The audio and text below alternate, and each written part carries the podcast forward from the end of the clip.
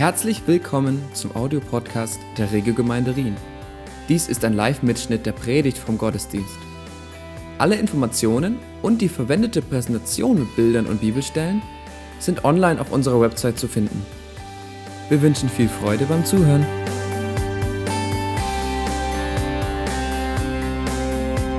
Ja, wir machen Fortsetzung in unserer Serie, die noch äh, das Sommerprogramm äh, geht, Alive, wo es um das Wesen und Wirken des Heiligen Geistes geht. Und wir schauen uns da unterschiedliche Aspekte an, was der Geist Gottes alles tut. Es ist eine Vielfalt, deswegen geht die Serie auch ein bisschen länger. Ähm, um einfach zu sehen, dass es ein bunter Strauß ist, ein bunter Blumenstrauß, was der Heilige Geist, wozu er alles äh, zuständig ist, was er alles tut in unserem Leben. Und heute habe ich einen Vers rausgesucht, der zu meinen absoluten Lieblingsversen gehört. Also einer von, ihr wisst ja, einer von 50. Aber der ist bestimmt in den Top 5, wenn nicht sogar in den Top 3. Uhuhu. Und äh, ich hoffe, wenn ich ihn vorlese, dass, äh, dass eine ähnliche Begeisterung rüberkommt und zumindest am, am Predigt äh, eine, eine Begeisterung da ist oder ein vermehrtes Verständnis von, diesem, von dieser Stelle. In 2. Korinther steht Kapitel 3, Vers 18. Wir alle aber schauen mit aufgedecktem Angesicht die Herrlichkeit des Herrn an und werden so, also dadurch verwandelt in dasselbe Bild von Herrlichkeit zu Herrlichkeit, wie es vom Herrn, dem Geist, geschieht. Martin Luther hat mal gesagt, die Bibel kann man vergleichen mit einem Kräutlein. Und ein Kraut muss man reiben, damit es sein Aroma entfaltet. Und das möchte ich auch in dieser Predigt tun. Wir möchten an diesem Bibelvers reiben wie an einem Kraut, dass es sein Aroma entfaltet und wir mehr verstehen, warum ist das Good News? Warum ist das eine gewaltige Wahrheit? Es wird also sehr stark um dieses eine Wort Herrlichkeit heute gehen. Herrlichkeit. Und hier heißt es, der erste Aspekt, den wir uns anschauen, dieser erste Punkt, da heißt es in diesem Vers, wir schauen die Herrlichkeit des Herrn an. Was ist damit gemeint? Das ist ja so ein klassisches äh, Wort, das, äh, im christlichen Kuchen wird das immer wieder erwähnt, aber selbst manchmal für Christen ist es gar nicht so einfach irgendwie zu beschreiben. Was ist mit Herrlichkeit des Herrn gemeint? Herrlichkeit ist sein Lichtglanz, seine Schönheit. Und beim schönen Wetter kann man irgendwie erkennen, wir sagen, boah, das ist herrlich. Wir machen Balkontür auf und fallen raus oder wie auch immer. Terrasse auf. Wir sagen, das ist herrlich. Und so ist auch Gottes Wesen ist herrlich, er ist wunderschön, er ist ein Lichtglanz, der uns entgegenkommt. Und ich behaupte, dass Paulus mit diesen Worten das allerhöchste Ziel und den kostbarsten Inhalt unserer Erlösung beschreibt. In dem Paket der Erlösung, dieser guten Nachricht, sind die unterschiedlichsten Kostbarkeiten enthalten. Ich zähle mal einige auf. Wir haben Vergebung unserer Sünden. Wir haben wir, neues Leben, was die, die, Bibel Wiedergeburt nennt. Also nicht so, dass man irgendwie stirbt und von neuem geboren wird, sondern dass es eine, eine, eine, eine neue Verbindung gibt mit Gott. Dass man einfach nicht nur normal körperlich geboren wird, sondern dass es eine geistliche Geburt gibt, die uns wieder Leben schenkt. Dann gibt es die Rechtfertigung durch den Glauben, auch so ein klassischer äh, Begriff, der in diesem Evangeliumspaket drin ist, unser rechter Stand vor Gott. Dass, dass, es wir kein, dass Gott nicht mehr äh, zornig ist auf uns, sondern dass er uns liebt, dass alle Barrieren weg sind. Oder die Gotteskindschaft, dass wir jetzt Söhne und Töchter Gottes sind, dass wir ewiges Leben haben, dass der Himmel auf uns wartet, dass wir Befreiung von Krankheit und Tod äh, erleben können. Das ist alles Teil dieses Paketes. Und das sind alles für sich genommen kostbare Segnungen. Aber es gibt einen Segen, der alle anderen überragt, der die Schatztruhe selbst beschreibt, in dem alle anderen Segnungen enthalten sind.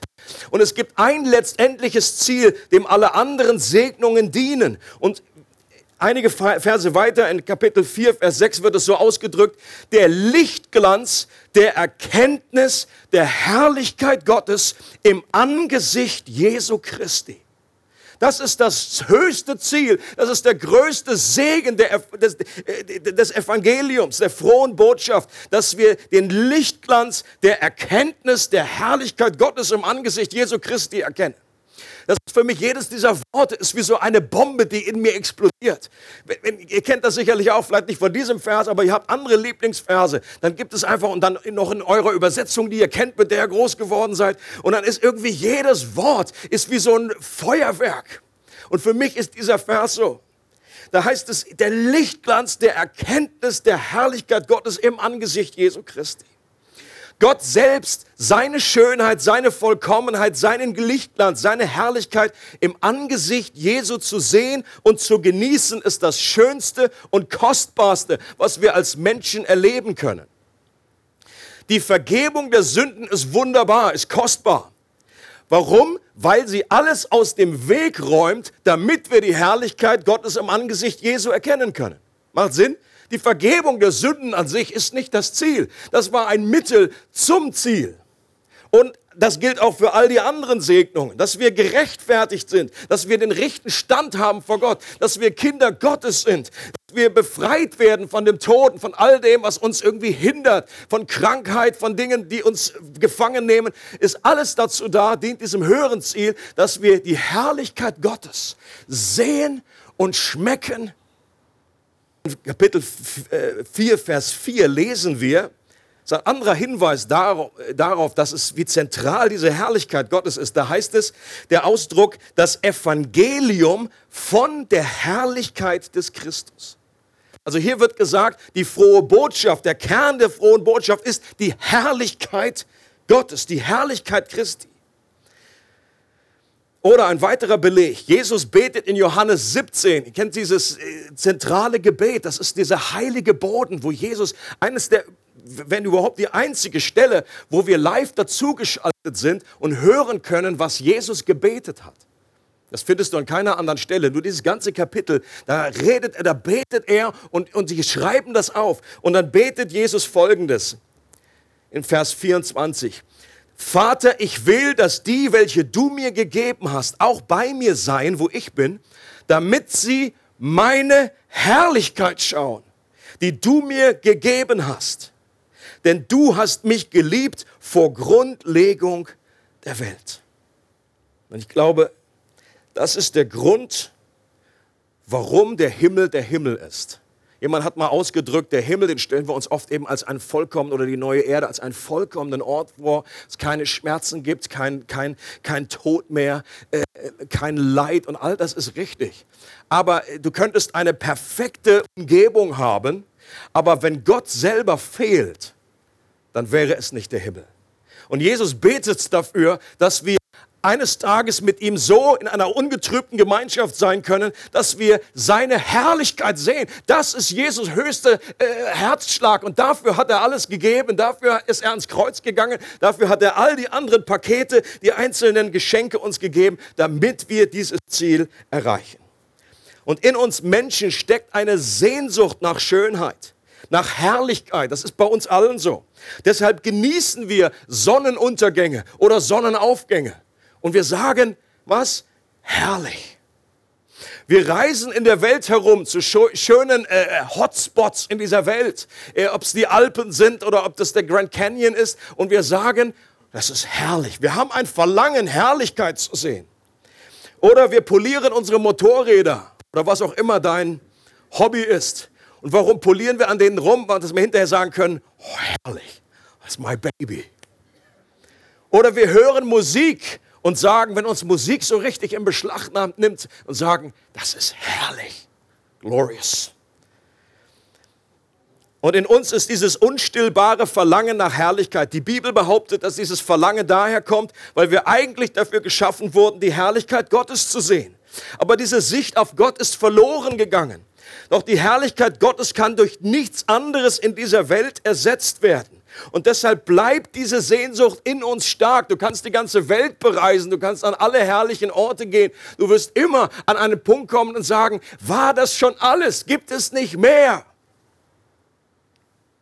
Und selbst Segnungen, die von Gott selbst kommen, können unser Verlangen nach ihm selbst nicht stillen. Was hatte Mose zum Beispiel schon alles mit Gott erlebt? Er hatte zehn unglaubliche Wunder erlebt, die Gott durch ihn gewirkt hat. Später Versorgung durch Manna. Da, wächst, da wächst auf irgendwie was auf, der, auf, auf dem Boden. Da fallen Vögel vom Himmel. Da entspringt Wasser aus der Wüste. Er hält die zehn Gebote auf dem Berg. Und trotzdem ist er etwas, und, und, er sagt, das ist noch nicht genug. Er betet dann im zweiten Buch Mose, Kapitel 33. Was betet er? Lass mich deine Herrlichkeit sehen.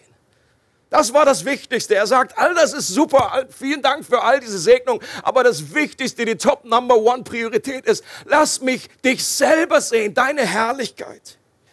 Und als Jesus auf dem Berg der Verklärung war, da gab er den drei engsten Jüngern einen Vorgeschmack auf das, was den Himmel zum Himmel macht.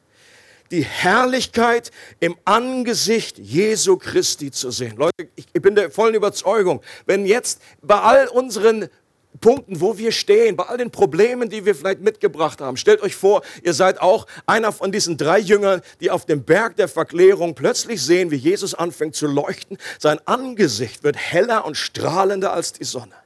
Und die sind total mesmerized. Auf Englisch, ich weiß gar nicht, in Deutsch. Die sind irgendwie gefangen genommen, total geflasht. Im wahrsten Sinne des Wortes. Ich glaube, in dem Moment sind alle deine Fragen geklärt in dem Moment, oder es geht nicht mehr um deine Fragen, es geht nicht mehr um irgendwelche Antworten, es geht einfach nur um pure Gegenwart, Herrlichkeit. Dass wir einfach das anschauen, in dem Moment wissen, ich bin sicher, Gott ist da, dieses herrliche Wesen, das Beste, was es gibt für mich. Ich stehe und ich schaue das an, in dem Moment war alles gut. Und wir können das ein bisschen daran erkennen, an den komischen, äh, dass, dass, dass Petrus so ein bisschen durcheinander war, dass er irgendwie sagt, hey Meister, soll mich eine Hütte bauen und so. Der war irgendwie, der wusste gar nicht, was er redet.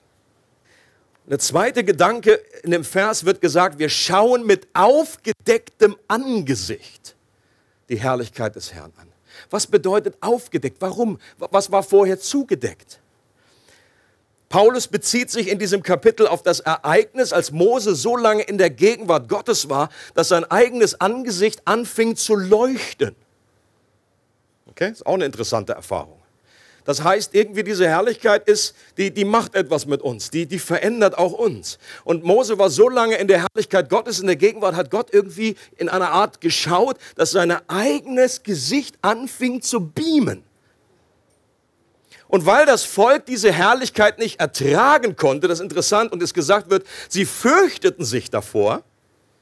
Kann man vielleicht auch verstehen, wenn da so ein Alien ankommt, auf einmal Mose so irgendwie nachts, bzzzt, und deswegen legte Mose eine Decke über sein Gesicht. Vielleicht war die Motivation ja auch die Frau von Mose, die gesagt hat, kannst du bitte eine Decke über dein Gesicht machen, ich will mal wieder durchschlafen. Stelle ich mir also auch super vor, ja, wenn dann zusammen im Zelt und so wie, Mose, mach das Licht aus. Habe ich schon ausgemacht. Ist mein Gesicht. Ich meine, das ist auch nicht einfach manchmal so diese, diese kleinen Details, die überlesen wir oder denken wir nicht so richtig durch. Ja? Wie muss das sein, mit irgendeinem Typen zusammen im Bett zu schlafen, wenn der dauernd leuchtet?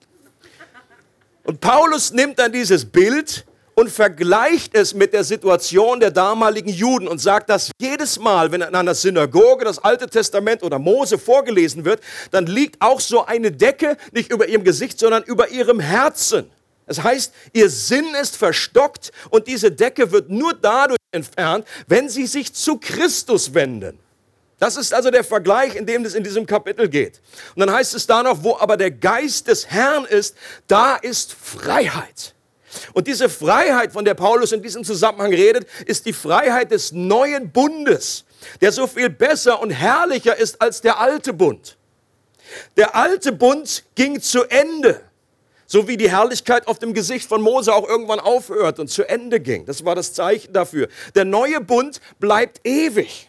Der alte Bund war ein Bund der Verdammnis, weil es irgendwie, wir konnten diese, diese, diese Anforderung, das Gesetz konnten wir nicht erfüllen. So nennt Paulus das ein Bund der Verdammnis, weil es einfach lose-lose war. Du konntest nicht wirklich gewinnen.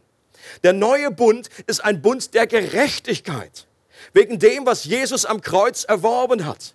Und in diesem neuen Bund gibt es keine Verdammnis mehr, keine Furcht vor der Herrlichkeit Gottes. Der Geist Gottes bewirkt, dass Menschen sich Jesus zuwenden und dass diese Decke von ihrem Herzen gezogen wird und sie dadurch in eine absolute Freiheit der Kinder Gottes hineinkommen.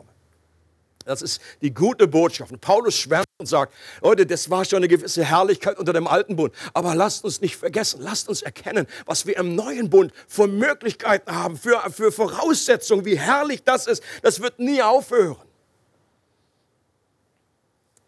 Und das galt nicht nur für die Juden damals, sondern auch für alle Menschen, die seither gelebt haben. Dass es darum geht, dass wir Herrlichkeit, die wir eigentlich, für die wir blind sind, für die wir eine Decke über unserem Herzen haben, wieder sehen können, dass diese Decke entfernt wird. Und einen weiteren Abschnitt möchte ich vorlesen in 2. Korinther 4, Verse 3 bis 6. Da wird nochmal zum Ausdruck gebracht, wie das, wie das läuft. Da sagt Paulus, wenn aber unser Evangelium doch verdeckt ist, so ist es nur bei denen verdeckt, die verloren gehen. Den Ungläubigen, bei denen der Gott dieser Welt den Sinn verblendet hat, damit sie den Lichtglanz des Evangeliums von der Herrlichkeit des Christus, der Gottes Bild ist, nicht sehen. Denn wir predigen nicht uns selbst, sondern Christus Jesus als Herrn, uns aber als eure Sklaven um Jesu willen. Denn Gott, der gesagt hat, aus Finsternis wird Licht leuchten, er ist es, der in unseren Herzen aufgeleuchtet ist zum Lichtglanz der Erkenntnis der Herrlichkeit Gottes im Angesicht Jesu Christi. Muss man sicherlich ein paar Mal durchlesen, damit man richtig die Zusammenhänge hier versteht. Was Paulus hier beschreibt, lass es mich so zusammenfassen, ist das Wunder, das geschieht, wenn ein Mensch zum Glauben kommt. Und es ist völlig egal, ob das nach außen spektakulär ist oder ob es weniger spektakulär geschieht. Das Prinzip, was geschieht, ist immer dasselbe. Jeder Mensch, der zum Glauben gekommen ist, hat das hier erlebt, was hier drinnen steht. Unser Sinn war durch den Feind Gottes verblendet. Wir waren blind gegenüber Gottes Herrlichkeit. Wir haben sie weder gesehen noch gewollt. Doch eines Tages hat Gott in die Dunkelheit unseres Herzens hineingesprochen. Hier so steht es, so wie er am Beginn der Schöpfung gesprochen hat, es werde Licht. So vergleicht Paulus und sagt, jetzt ist, gibt es eine Neuschöpfung. Und Gott spricht wiederum, es werde Licht in deinem Herzen. Und die Decke über unserem Herzen wird weggezogen. Gott öffnet unser Herz, damit genügend Licht hineinströmt. Und plötzlich erkennen wir die Herrlichkeit Gottes im Angesicht Jesu. Und wir, sahen, wir sehen, dass er begehrenswert ist und wir wenden uns ihm freiwillig zu.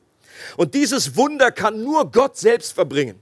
Jede Person der Gottheit ist daran beteiligt. Gott der Vater spricht, Jesus selber ist das Wort und der Geist Gottes brütet über unseren Herzen. Wie Jesus gesagt hat, der Geist, der, der weht, der Wind, äh, wie der Wind weht und so weht der Geist und er bringt diese, dieses neue Leben hervor. Und erst wenn das geschehen ist, gehören wir zu den allen, von denen Paulus spricht. Wir alle aber, das heißt jeder Christ, schaut mit aufgedecktem Angesicht die Herrlichkeit des Herrn an.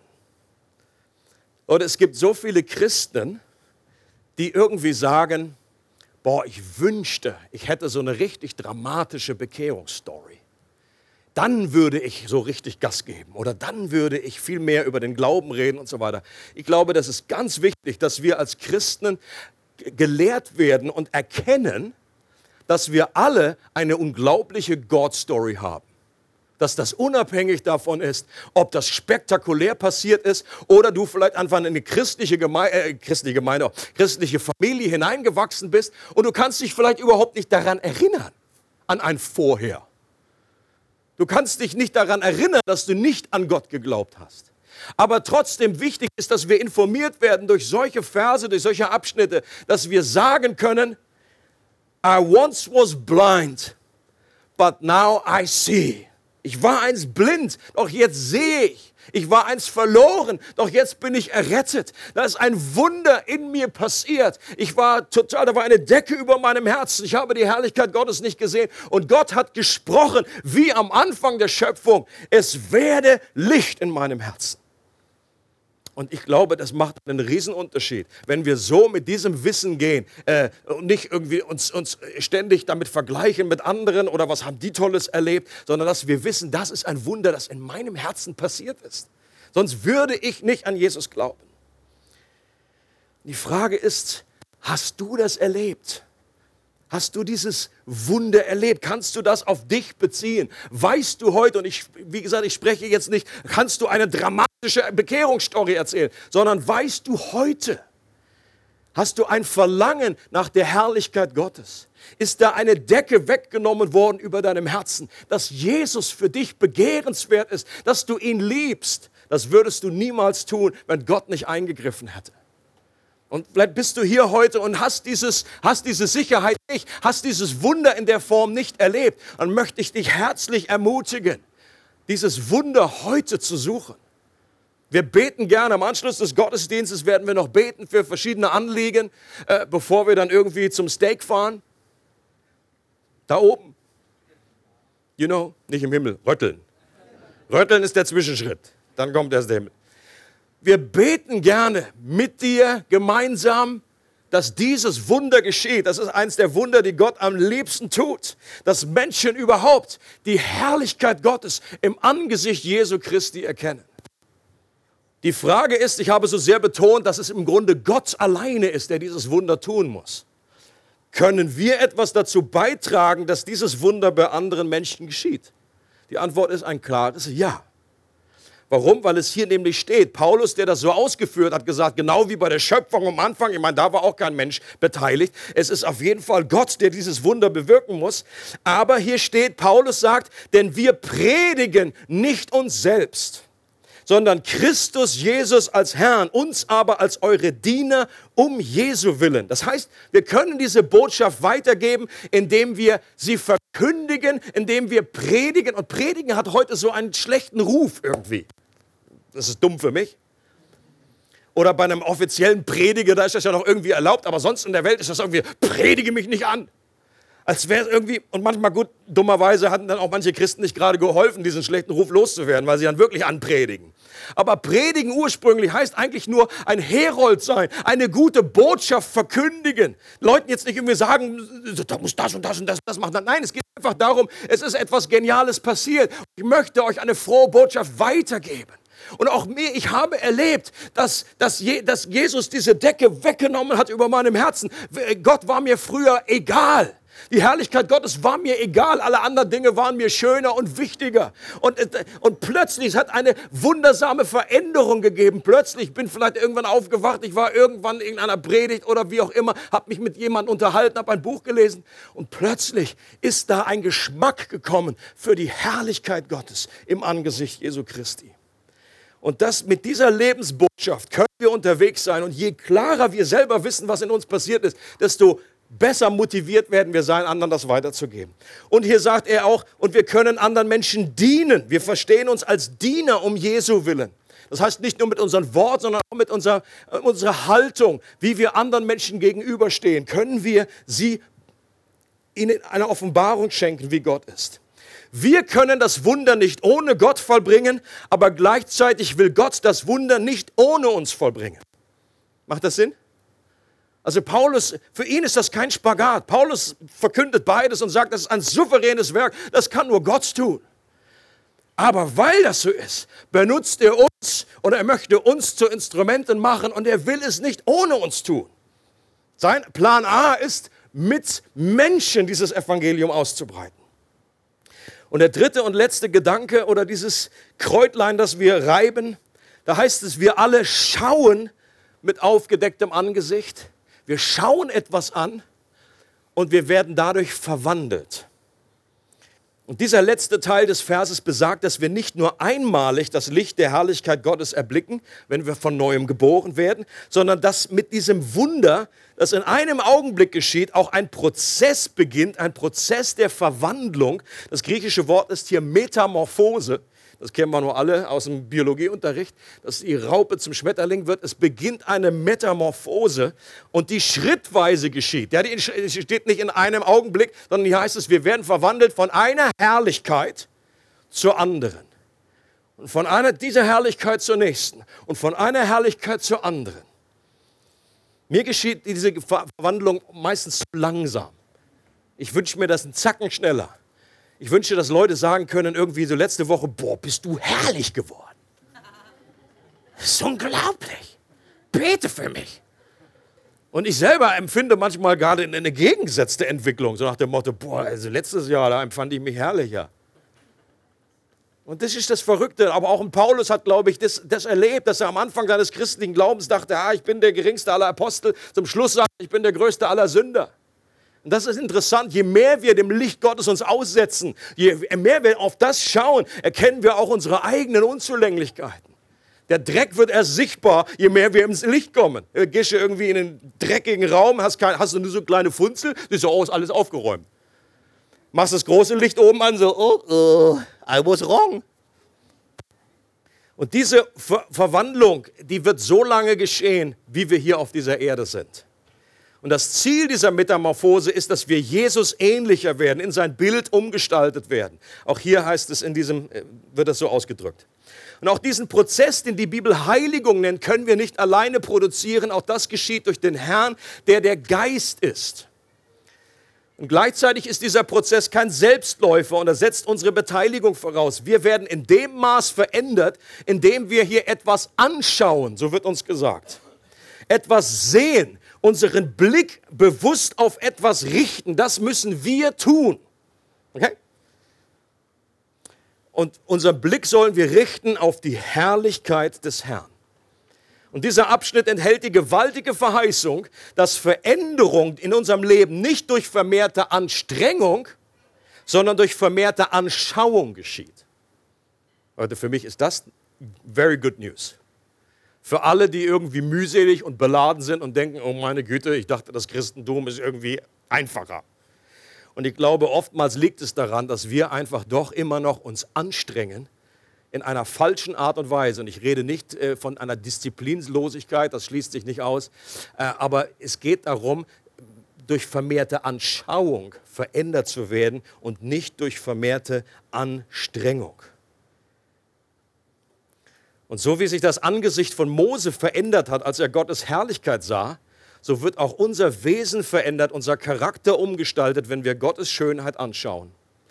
Und selbst geistliche Disziplinen, so diese klassischen, äh, ob das Fasten ist, ob das Beten ist, das Lesen der Bibel, sind keine Leistungen in dem Sinne, sondern helfen uns, unser Herz so zu positionieren, wie unser Gesicht in die Sonne ausrichten, wenn wir braun werden sollen.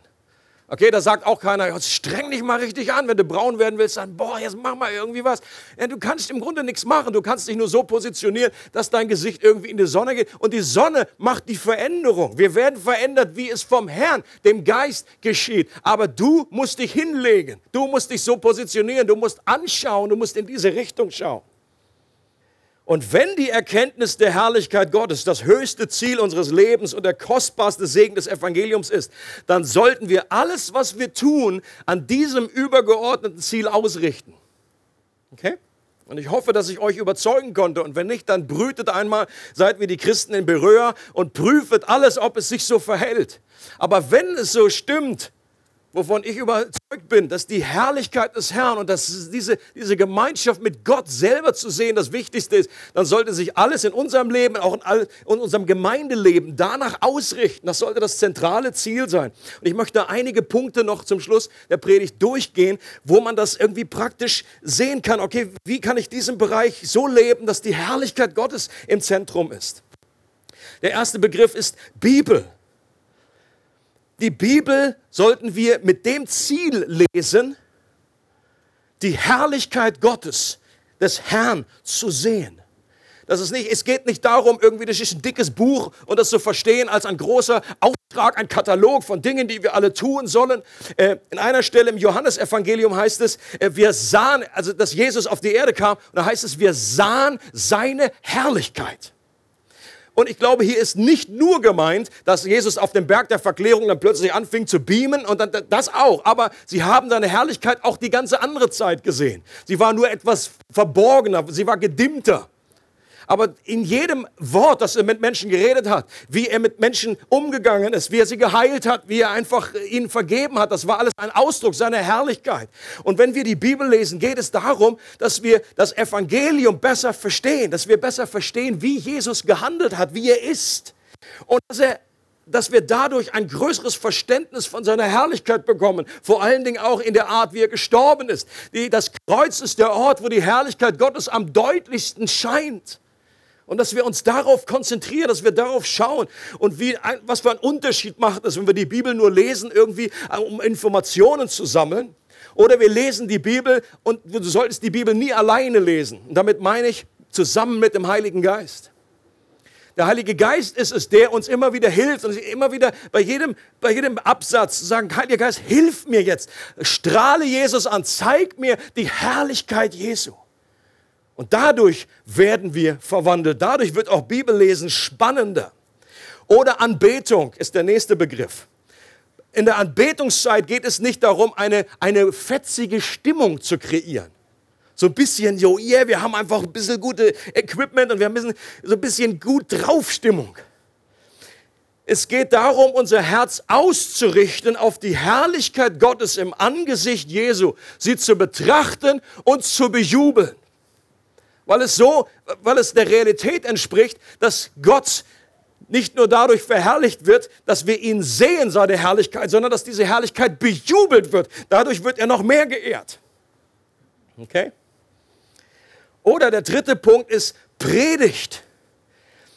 Predigen, Verkündigung, jedenfalls in meinem Verständnis, ist kein Motivationstalk, der uns eine Liste frommer Lebenshilfen mit auf den Weg gibt.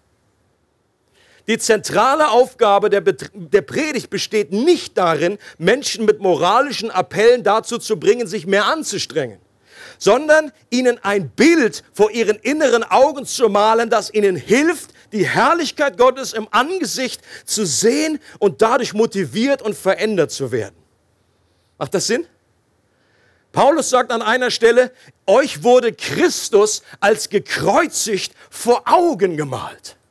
Das ist genau das, was er getan hat durch Predigen. Er hat ihnen Christus als gekreuzigt vor Augen gemalt, ihnen ein inneres Panorama gegeben, damit sie die Herrlichkeit Gottes anschauen können.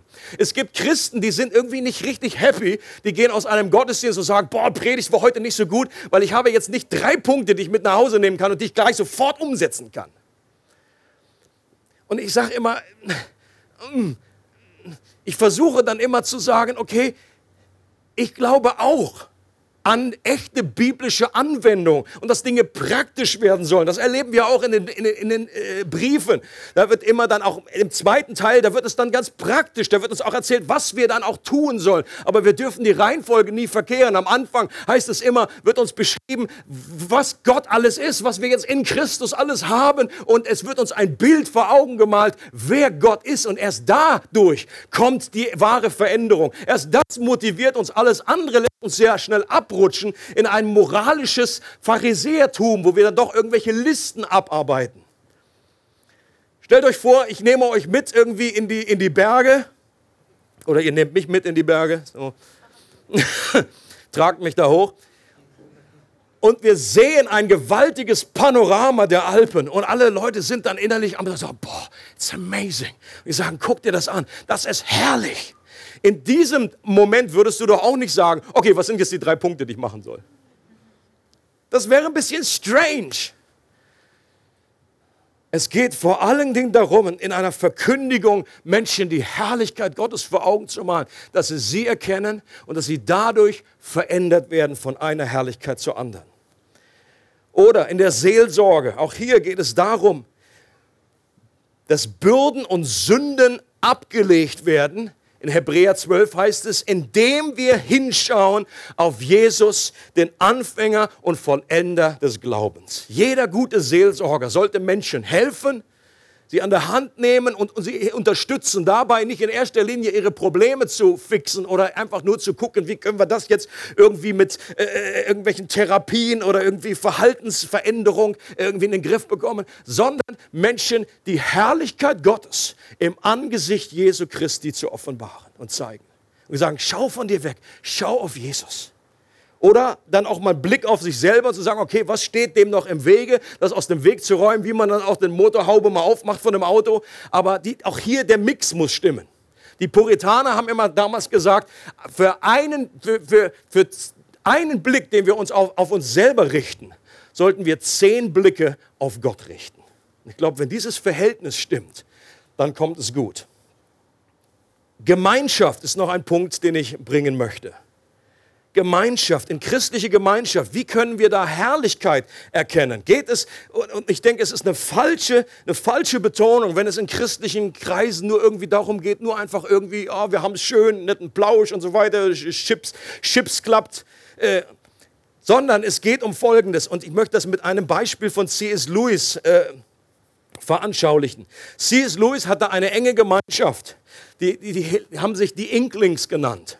Das war er und zwei andere Professoren äh, in Oxford, die sich getroffen haben und die hatten eine echte Freundschaft. Äh, und die Tintenkleckser, irgendwie so auf Deutsch komisch übersetzt, das war unter anderem Tolkien, den wir kennen von Herr der Ringe, das war ein Charles Williams und C.S. Lewis selber.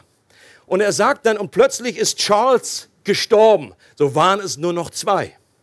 Okay? Und äh, C.S. Lewis reflektiert über diese Freundschaft, über diese Beziehung.